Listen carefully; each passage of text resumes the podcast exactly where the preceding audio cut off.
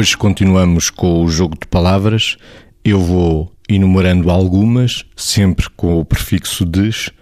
O Vitor e a Margarida apanham a que quiserem. Desatascar, desatável, desataviar, desate, desatenção. É como estou atento, peguei na palavra desatenção. E porque atenção, fazendo o contraponto, é altamente significativo na relação que nós temos que ter connosco, com as coisas e com os outros.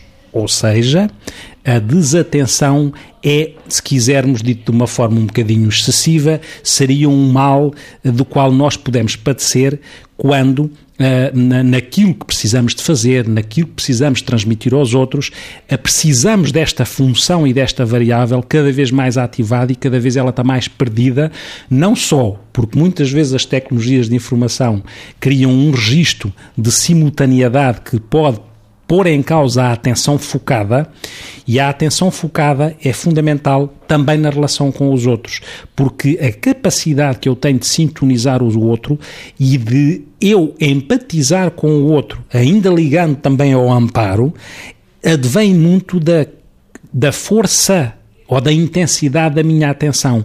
Eu tenho mais possibilidades de perceber, de sentir aquilo que o outro está a viver ou a pensar quanto a minha capacidade de atenção se pode focar verdadeiramente no outro. Se eu me foco verdadeiramente no outro, então aí eu posso até por resposta neuroquímica, provocar eh, reações entre os meus neurónios espelhos e refletores que passam ou que potenciam esta questão empática. E por isso é que a desatenção é algo que nós devemos trabalhar a favor da atenção. Desalentável, desalentes desalento. Agarro agora o desalento. O desalento que às vezes resulta de quem não consegue ter atenção e, portanto, não quer dizer que a falta de atenção ou a dificuldade de concentrar a atenção ou o déficit dela sejam, obviamente, os únicos motivos de desalento, porque infelizmente, infelizmente, enfim, a vida é assim, há muito mais motivos que nos podem conduzir ao desalento,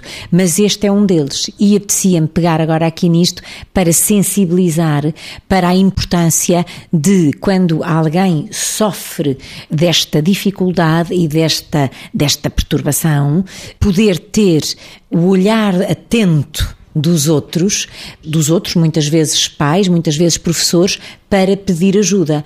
Ou seja, é preciso haver atenção, é preciso haver dedicação para que as pessoas não sofram quando têm algum problema que porventura pode transformar-se num desafio e depois ficar completamente solucionado.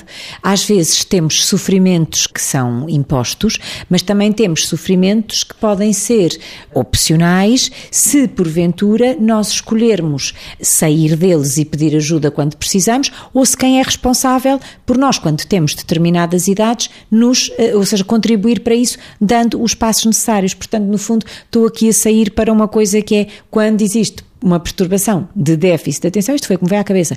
Há que pedir ajuda para resolver o problema e quem a tem, sofrer o menos possível.